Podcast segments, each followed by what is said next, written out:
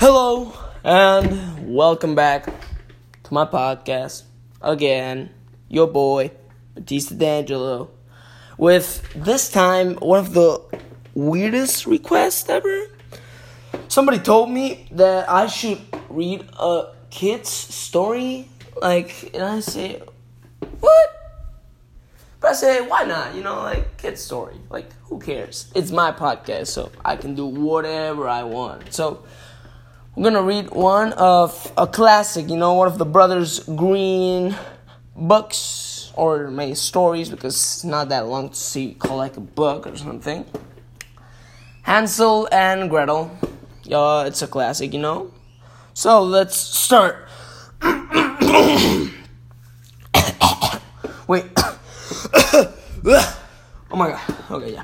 Hansel and Gretel lived in a damp little cottage on the dark side of long lost wood. Their mother had died one frosty day, so the father had married a new wife who was not as sweet as she seemed. In fact, she was as bad as a rotten apple and a rotten toothpick.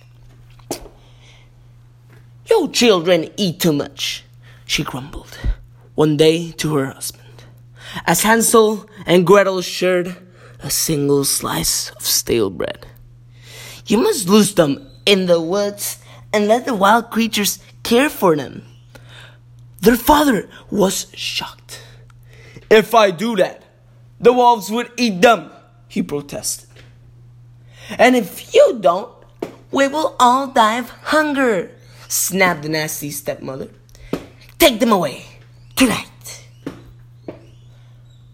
As soon as the first star shone, the children's father led them along tangled pathways to a crooked tree. My dears, he groaned, wait here while I search for firewood. Then away he stumbled, back to his damp little cottage and his cruel wife. Quite soon, wolves began to howl. And the children shivered. We have walked too far, sighed Gretel. Our father is lost, and so are we. Cheer up, little sister, said Hansel with a smile, a big old smile in his face.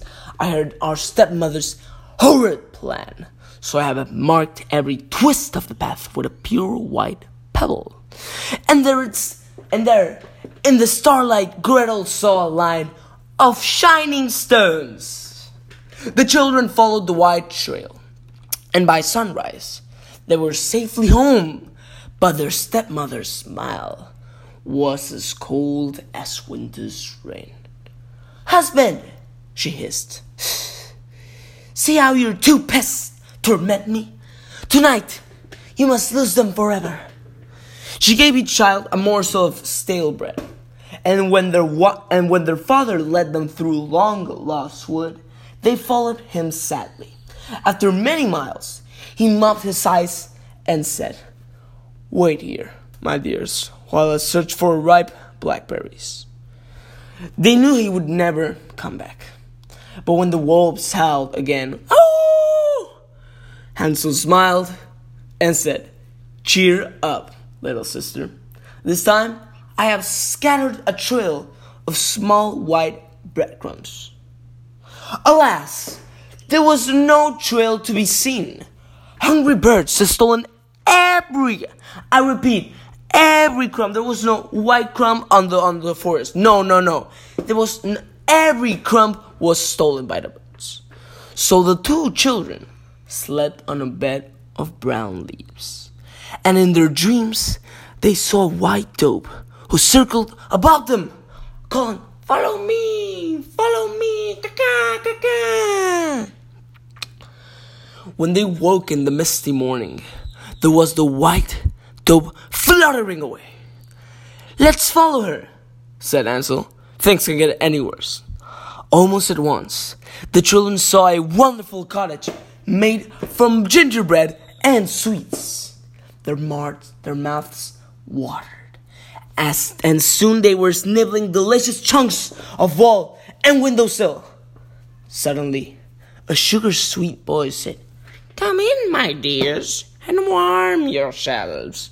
An old lady stood by the door, and the children forgot to be frightened. In they skipped, and ba ba ba bang went the door. They were trapped inside a witch house, a witch's house. Now her voice became as hard as a seaside rock. Doctor, she cackled, locking Hansel inside an iron cage. Boy, you will grow plump and juicy. Girl, you will be my slave. Poor Hansel. The witch fattened him up until he was around as a gobstopper. Poor Gretel. She ate nothing but scraps from the cat's saucer. At last, the witch shrieked.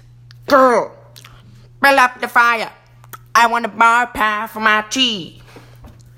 I'm very sorry, said Gretel politely, but I have never cooked a boy pie before. Do you think the oven is hot enough? The witch stamped her foot and peered into the oven. It's hot, hot, hot, hot, she screamed. And no wonder Gretel had pushed her inside, and bam again, she slammed the door to the witch. In moments, Hansel was free. The two children grabbed the witch's treasure and raced outside to find the white dope waiting for them. Of course, she led them home by the shortest way. And when their father saw them, his smile was warm as the summer sun. Astonishingly, Hansel and Gretel's horrible stepmother had vanished away that very day, while all that remained of the wicked witch was one smoky gingerbread biscuit. The end.